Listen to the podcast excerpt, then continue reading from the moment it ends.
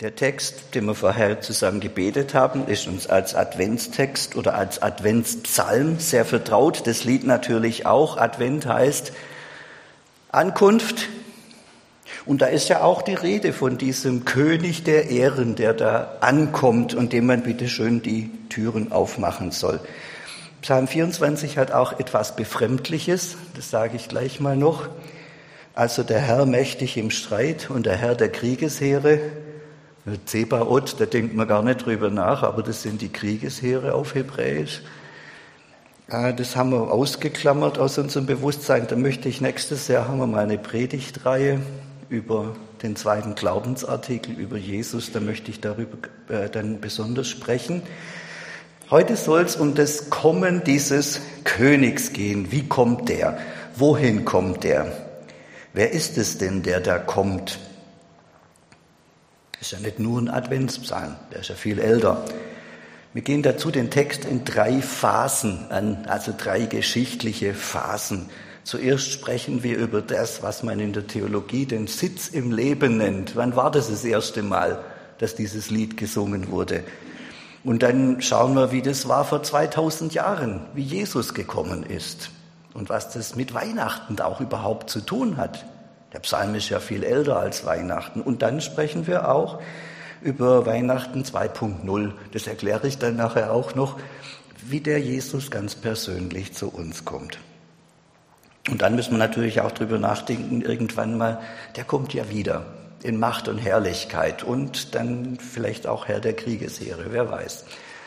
Äh, das machen wir auch dann in der nächsten Predigtreihe. Also Phase 1, Geschichte. Es geht um den Ursprung des Psalms. Er wurde wahrscheinlich anlässlich der Überführung der Bundeslade nach Jerusalem gedichtet und dann auch gesungen. Die Bundeslade, das ist so eine, diese Kiste, die im Tempel und nachher in der Stiftshütte steht, die erkläre ich gleich noch.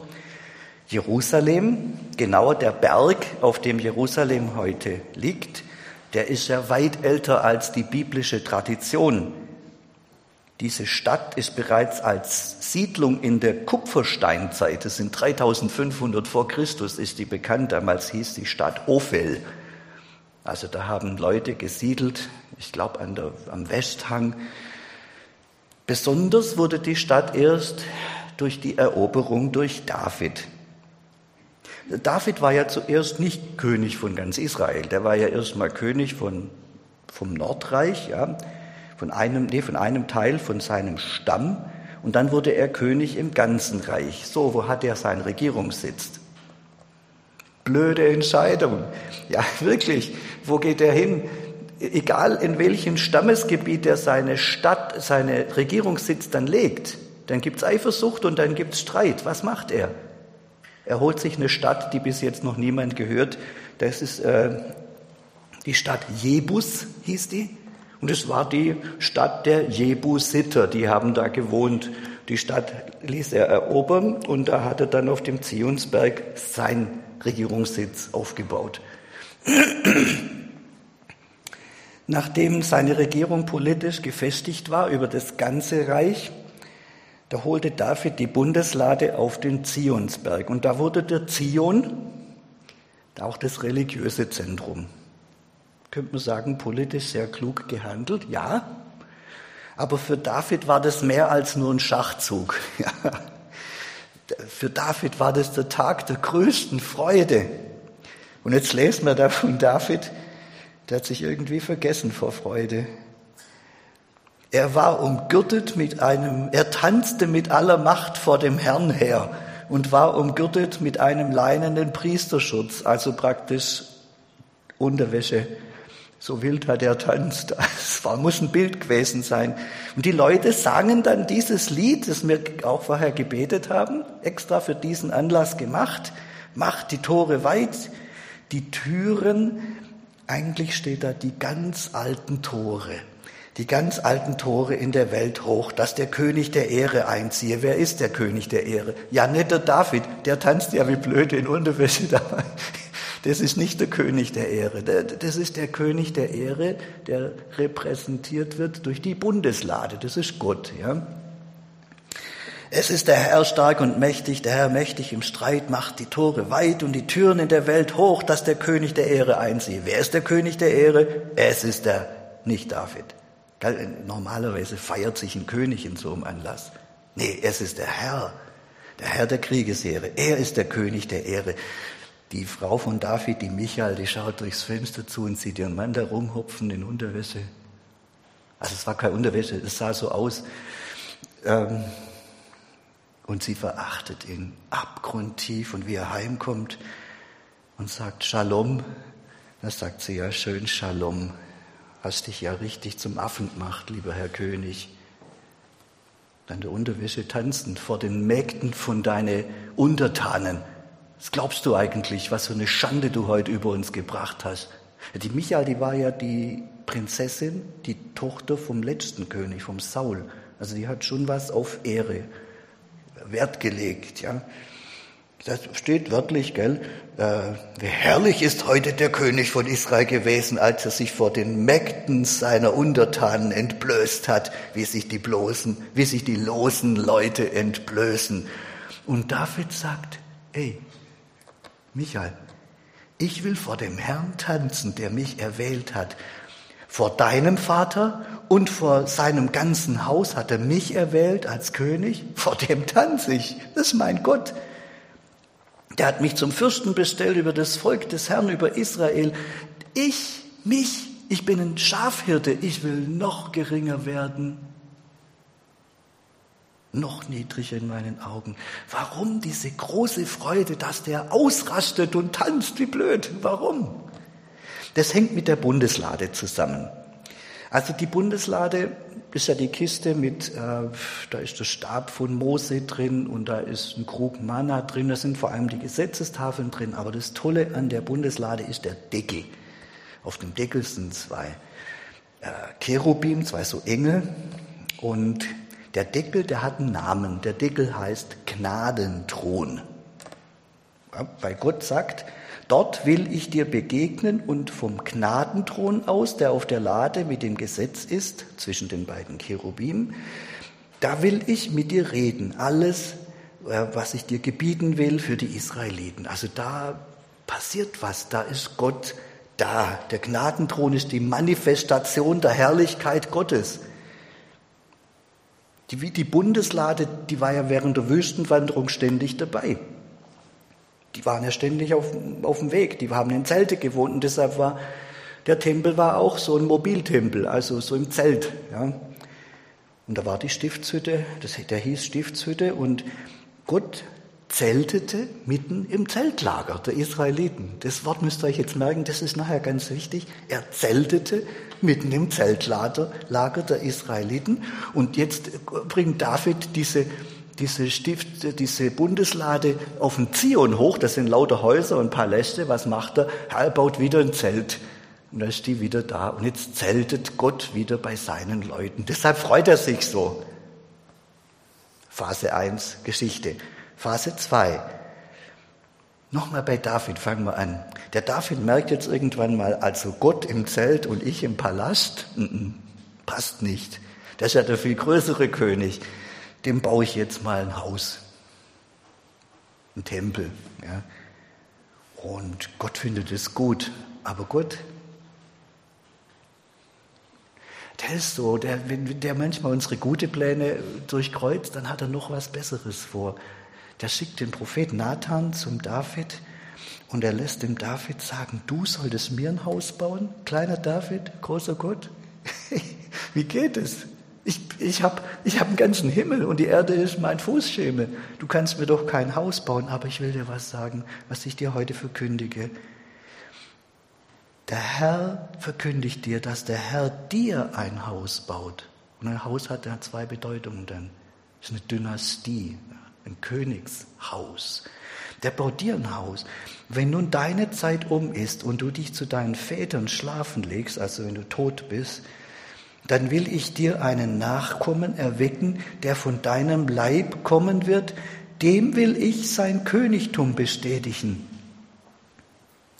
Der soll meinem Namen ein Haus bauen und ich will seinen Königsthron bestätigen ewiglich. Ich will sein Vater sein und er soll mein Sohn sein. Und dieser Nachkomme Davids,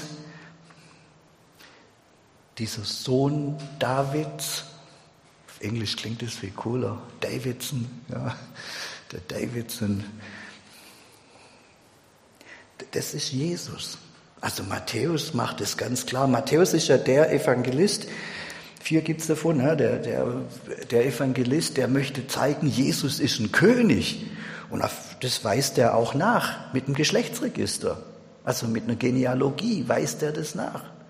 Da sagt er Adam und Eva und so. Und da kommt David und da weist er lückenlos von David bis zu Jesus nach. Der Jesus ist ein Davidssohn das macht er natürlich und sagt, guck mal, der Jesus, das ist der Davidssohn, von dem der Nathan gesprochen hat. Und als der Engel ja zu Maria kommt, das haben wir, wo ich das letzte Mal hier predigt habe, haben wir das gehabt, da sagte der Engel, sieh, du wirst schwanger werden und einen Sohn gebären und du sollst ihm den Namen Jesus geben. Der wird groß sein und der Sohn des Höchsten genannt werden. Und Gott, der Herr, wird ihm den Thron seines Vaters David geben. Davids Sohn. Er wird König sein über das Haus Jakob in Ewigkeit und sein Reich wird kein Ende haben. Er wird Gottes Sohn genannt werden. Johannes schreibt von seiner Geburt ein bisschen in kryptisch, ja, das Wort wurde Fleisch auf Deutsch, der ewige Schöpfergott wurde Mensch. Und jetzt schreibt der Johannes ein interessantes Wort. Und er zeltete unter uns. Ja, der sagt zelten, weil Luther hat übersetzt mit wohnte.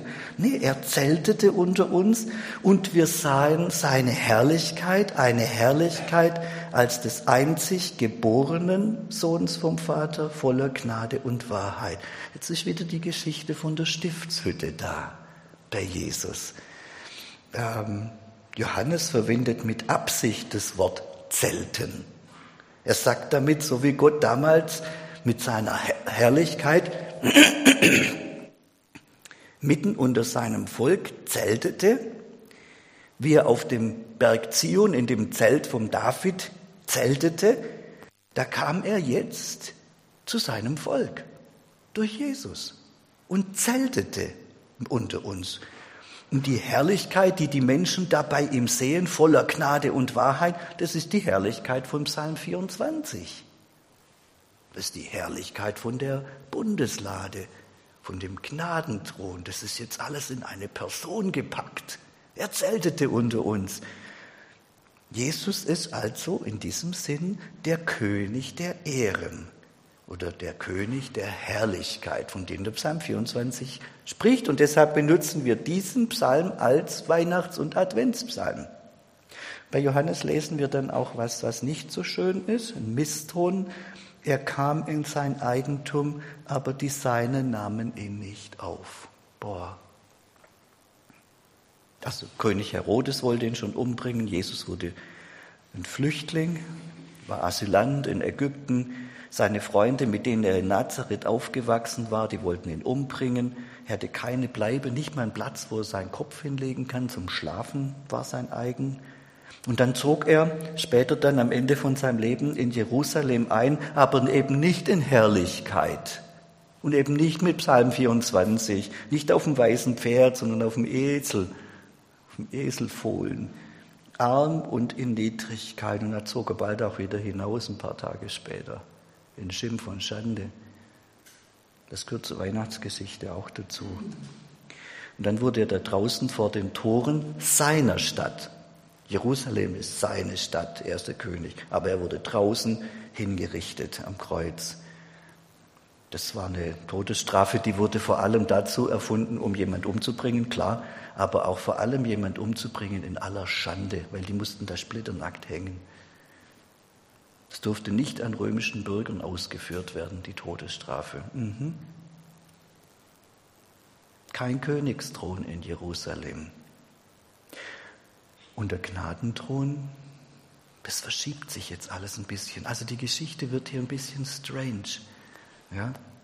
der Gnadenthron ist schon auch da, da wo Gott Gnade stiftet. Er ist da draußen am Kreuz. Das Kreuz ist jetzt der Gnadenthron von unserem König Jesus Christus, der Messias. Also es ist eigenartig, die Geschichte. Viele verstehen das auch nicht. Allen voran der Albert Schweitzer, großer Theologe und Missionar, der sagt, am Kreuz, da war es ein Aus mit der Jesusbewegung. Fertig. Er war tot und aus. Aber da irrt sich Schweitzer.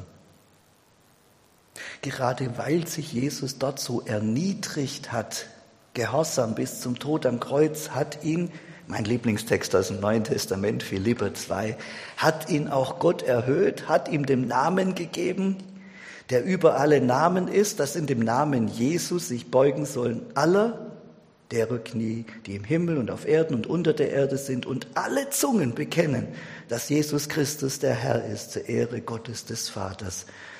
Auch davon möchte ich in der nächsten Predigtreihe dann sprechen. Phase 3 zum Schluss, ganz kurz. Weihnachten 2.0 wünsche ich euch so, wünsche ich mir so. Die dritte Phase. Wir fassen zusammen, wer ist der König der Ehre oder besser der König der Herrlichkeit, fragen die Leute damals im Psalm 24. Wir antworten jetzt von Weihnachten her, es ist der Herr Jesus Christus. Und viele fragen, und wo ist seine Herrlichkeit, bitteschön? Ja, bis heute fragen sie das. Alle Macht im Himmel und auf Erden gegeben. Wo denn? Guck doch mal rum. Passt doch alles nicht. Und unsere Antwort, er verhüllt seine Herrlichkeit und seine Macht als Herr der Kriegesheere in seiner Gnade. Verhüllen tue ich was, wenn ich es verstecken will. Verstecken ist eine falsche Absicht. Verhüllen tue ich auch was, was von anderen noch nicht tragbar ist. Ich denke, es ist ganz gut, dass Jesus seine Macht und Herrlichkeit noch verhüllt und noch kommt arm in Niedrigkeit, voller Gnade. Das ist unser Glück, würde ich mal sagen.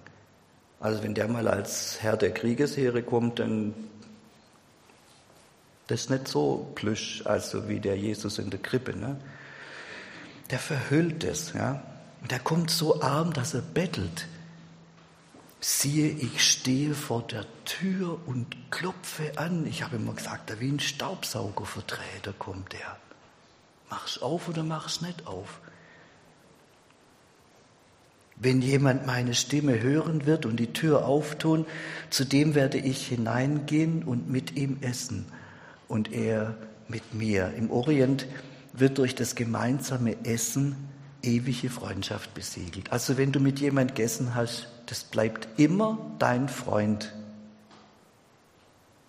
Jetzt kommt der ewige Gott, der allmächtige Herrscher von allen Universen und sagt, du, ich möchte zu dir rein, in dein Leben, nicht ins Herz bloß, in dein ganzes Leben.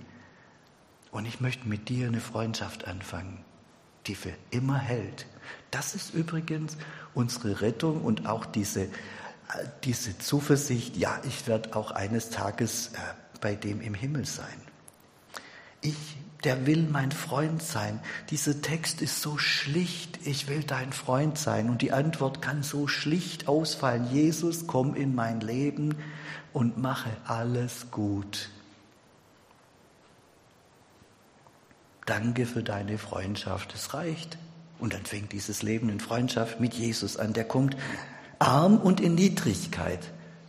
Der bittet dass wir ihn einlassen. Das ist unser Glück, dass er sanftmütig kommt, ja.